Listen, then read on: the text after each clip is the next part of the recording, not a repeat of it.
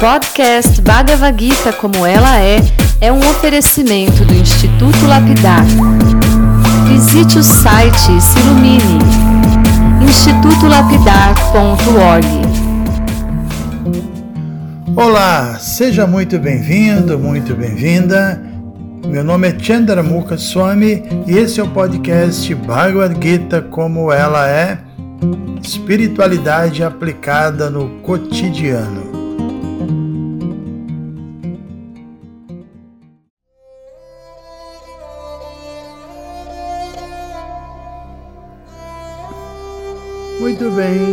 Dia aos amigos e às amigas. Ontem pudemos ler mais uma vez os três primeiros versos sobre as qualidades divinas. Chegamos inclusive a comentar eh, a maioria delas, né? mas o tempo não foi suficiente.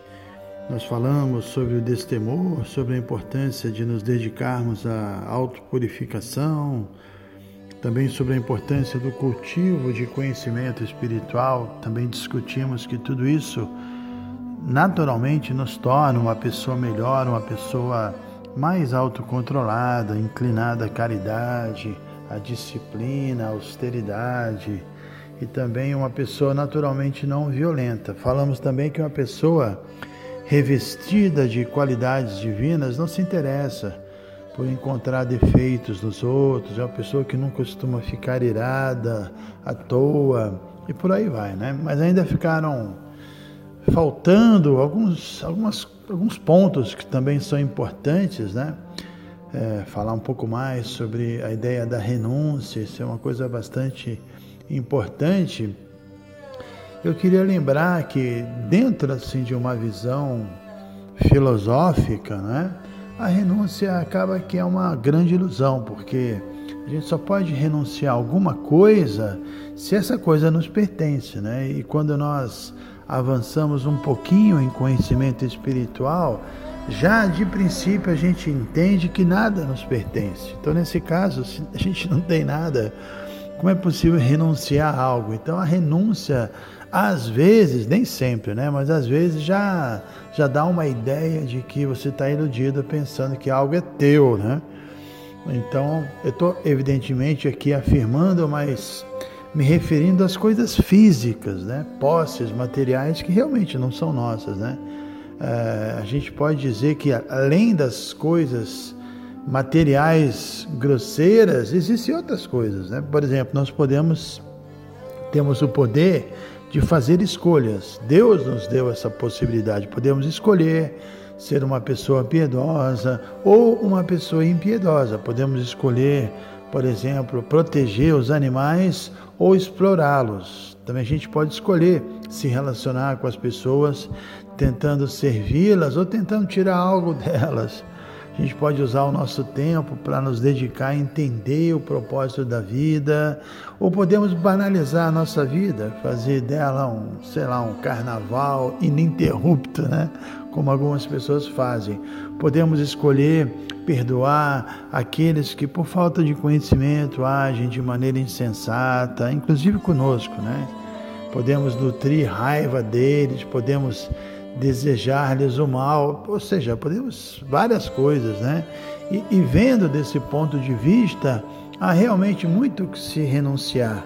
E uma pessoa que está sob a influência da natureza divina, que é o tema desse capítulo, as duas opções, ou natureza divina ou natureza impiedosa, mas uma pessoa sob a influência da natureza divina está sempre praticando renúncia de tudo que eu acabei de mencionar. Né? Ela sempre está escolhendo ser pacífica e renuncia essa ideia de ter uma vida tensa, cheia de, de confusão, de problemas. Ela escolhe ser sempre indulgente, sempre perdoar, escolhe ser humilde, escolhe se relacionar com as demais pessoas para servi-las e não para explorá-las. Escolhe dedicar sua vida para a autorrealização espiritual, sempre evitando atividades mundanas, associação mundana alimento mundano. Então, de fato, há muita coisa que a gente pode renunciar, né?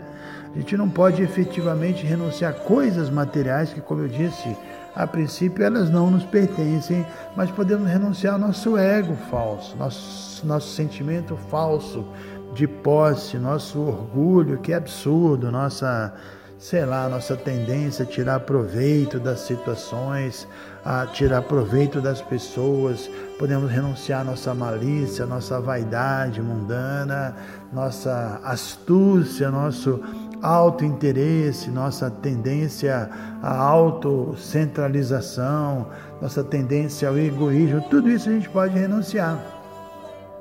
E como nós mencionamos ontem, né, essa renúncia e tantas outras qualidades, inclusive o autocontrole, a humildade, tudo isso é, não passa de resultado, na verdade são produtos da mudança de paradigma que é provocada pelo cultivo de conhecimento espiritual. Temos que entender o que é vida espiritual.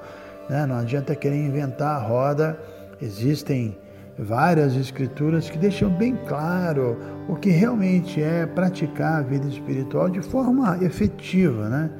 Então, quando nós nos dedicamos a entender o verdadeiro significado da vida humana e nos tornamos mais responsáveis, assumimos o compromisso de sermos pessoas melhores, é natural que qualidades como a renúncia, o desapego, a ausência de cobiça, ausência de luxúria, a humildade se manifestem em nós. E é natural também que, mesmo materialmente falando, muitas coisas materiais comecem a chegar até nós, né? tudo começa a dar mais certo. Isso acontece quando você é, se harmoniza com o Dharma. A meta, evidentemente, não é sermos beneficiados materialmente, mas o fato é que existem leis espirituais, que nós chamamos também de Dharma, essas leis regem o mundo e uma dessas leis é que recebe e possui cada vez mais a pessoa que está sempre se propondo a dar. Né? É, quem não está disposto a dar acaba perdendo aquilo que ela acreditava possuir. Isso é uma lei divina, né? Não estou me referindo é, a isso tudo como uma espécie de egoísmo, tipo assim, ah, eu vou dar aos outros com o propósito de me enriquecer ou enriquecer minha própria alma. Isso não tem nada a ver, isso seria uma contradição. Né? Nunca devemos achar que o espiritual deve servir de meio para o material, isso é um absurdo. Ainda assim, embora uma pessoa não espere por retribuição quando ela age de acordo com o Dharma, quando ela se harmoniza com o Dharma, com as leis divinas, é inevitável que essa pessoa comece a receber favores da providência, porque é natural que uma pessoa que haja eticamente, que haja de maneira desinteressada, ela acaba entrando numa frequência que, como a gente está discutindo aqui nesse capítulo 16, a natureza divina, o modo da bondade, e nessa frequência divina, tudo acontece, tudo acontece de forma benéfica, de forma naturalmente favorável, mesmo do ponto de vista material, evidentemente também do ponto de vista espiritual. E, e, e nós estamos falando, na verdade, não principalmente dos benefícios materiais, mas dos benefícios internos, que são os benefícios espirituais que muitas vezes acabam vindo também acompanhados de prosperidades materiais externas, né? E a gente sabe, nós aqui no Ocidente temos uma base cristã e é isso que a Bíblia afirma. Procurai primeiramente o reino de Deus e sua justiça, e tudo mais lhe será dado em acréscimo. Enfim, se a gente busca a natureza divina, se a gente atua movido pelo modo da bondade, tudo que nós necessitamos, inclusive o desapego, a gente necessita se desapegar, né? A gente necessita atingir um estágio de desinteresse pessoal, além do egoísmo. Então, tudo isso nos será dado em acréscimo. Eu sempre falo que ah, aquele ditado, que quando a maré sobe, levanta todos os barcos. Né? Então, é, é, maré sobe significa o quê? Nos situarmos no modo da bondade, é, na natureza divina, e tudo nos será dado em acréscimo. A verdade é que a gente nem sabe realmente quais são as nossas necessidades verdadeiras, né? o que nós precisamos. Somente Deus sabe o que realmente nós precisamos, por isso, buscar seu reino, agir de forma justa, acreditando que tudo o que nós precisamos virá naturalmente até nós. Essa é a nossa melhor opção focar mesmo no espiritual. Quando a gente foca no material, tentando é, depois disso obter assim a espiritualidade, a gente não consegue. É como se a gente estivesse construindo, sei lá, um prédio numa barra de gelo. Não tem uma estrutura para isso. Mas se a gente foca no espiritual, a gente vai ter uma estrutura e as coisas vão acontecendo de forma positiva. Deus é extremamente bom e vai dar todas as facilidades para nós. Né? Concluindo, nós é, devemos nos posicionar dentro da natureza divina. Isso significa o quê? Contemplar a vida não sob uma ótica material mundana, mas sob um prisma espiritual. Isso muda tudo na nossa vida. Quando observamos tudo que nos acontece com olhos do conhecimento espiritual, nós vamos entender que tudo tudo que está se passando à nossa volta, todos os eventos, as ocorrências, todos os episódios em que nós estamos envolvidos, por mais simples, por, por menores que possam parecer, tudo se torna valioso, né? Mais do que isso, a gente passa a ver a grandiosidade de tudo que, que, que acontece, que nos rodeia, porque como Deus está atuando o tempo todo em nossas vidas, tudo é realmente majestoso, né? Tudo é realmente nobre, tudo é uma verdadeira fonte de aprendizado e, e de felicidade. Então, é, realmente, como eu disse, tudo é, muda quando nós observamos a vida sob uma ótica espiritual. Isso vem do cultivo de conhecimento espiritual. Então, tudo é uma questão de pureza, de consciência. Pureza essa que vem desse cultivo do conhecimento divino. E quando falamos em cultivo, nós estamos falando de um trabalho sério, um trabalho permanente, constante, com a devida paciência, com confiança, com determinação. Cultivo é todo um trabalho, é uma ciência, na verdade, espiritual, né?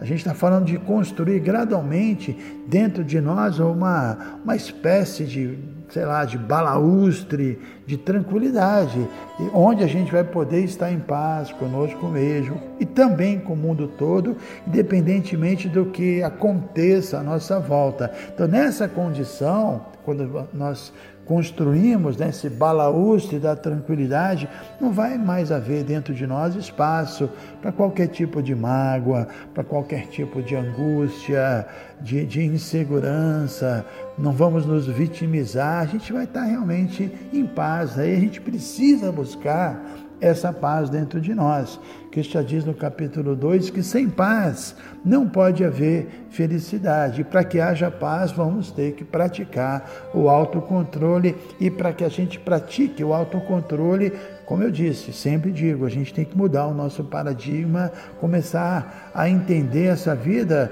como realmente um processo de autorrealização, né? Porque essa paz precisa ser encontrada dentro da gente, fora de nós. A gente sabe que isso é impossível. A natureza desse mundo é mesmo muito louca, né?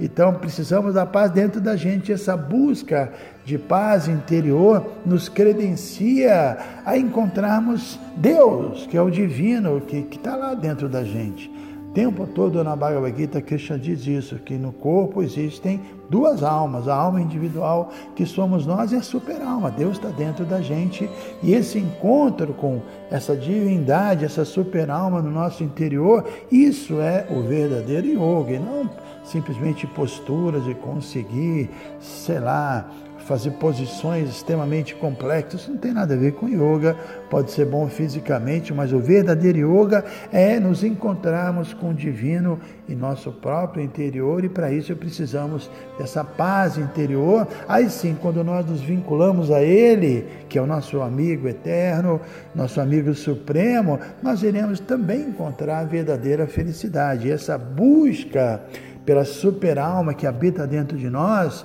acompanhada da paz, da felicidade, essa própria busca é um tremendo combustível espiritual, um combustível que nos leva naturalmente a nos privarmos de certos prazeres mundanos da vida, nos leva a uma vida de contemplação, é, porque realmente nós estamos buscando o divino que está em nós. Isso é um combustível, como eu disse. A verdade é que a gente quer ser feliz, né? Essa é a súplica da, da nossa alma. Todo mundo quer ser feliz, é, é, a aspiração mais oculta do eu, é o anseio latente de todo mundo e um anseio permanente. É claro que cada um busca essa felicidade à sua maneira, mas apesar das diferentes opiniões sobre como alcançar essa felicidade, todo mundo está buscando por ela. Essa é a meta final da existência.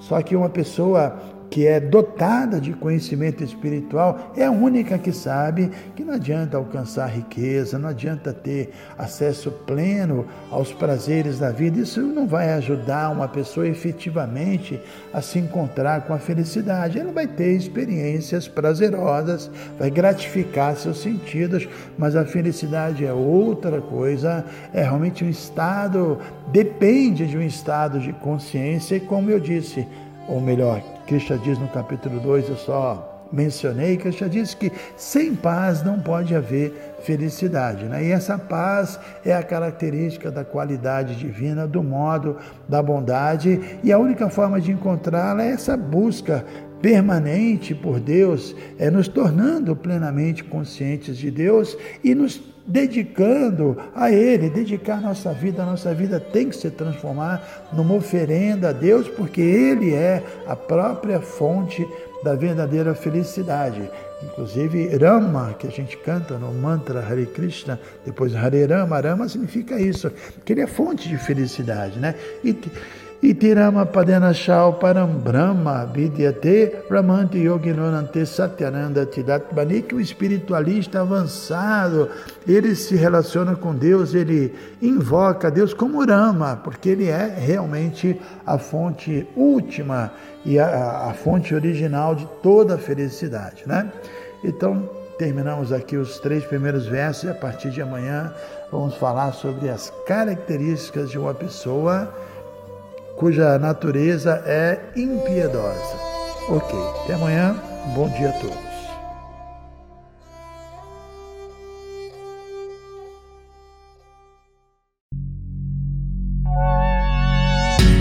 Se você se interessa por este conteúdo, não deixe de fazer o curso Bhagavad Gita para iniciantes com Chandramukha Swami. Para você se informar, é só entrar no site institutolapidar.org. Você vai ver que é um curso completo. Você vai estudar todos os 700 versos e vai entrar nos principais elementos filosóficos da Bhagavad Gita. São bem mais de 100 horas de estudos. Você pode assistir a hora que quiser e quantas vezes quiser. Dá um pulinho lá então institutolapidar.org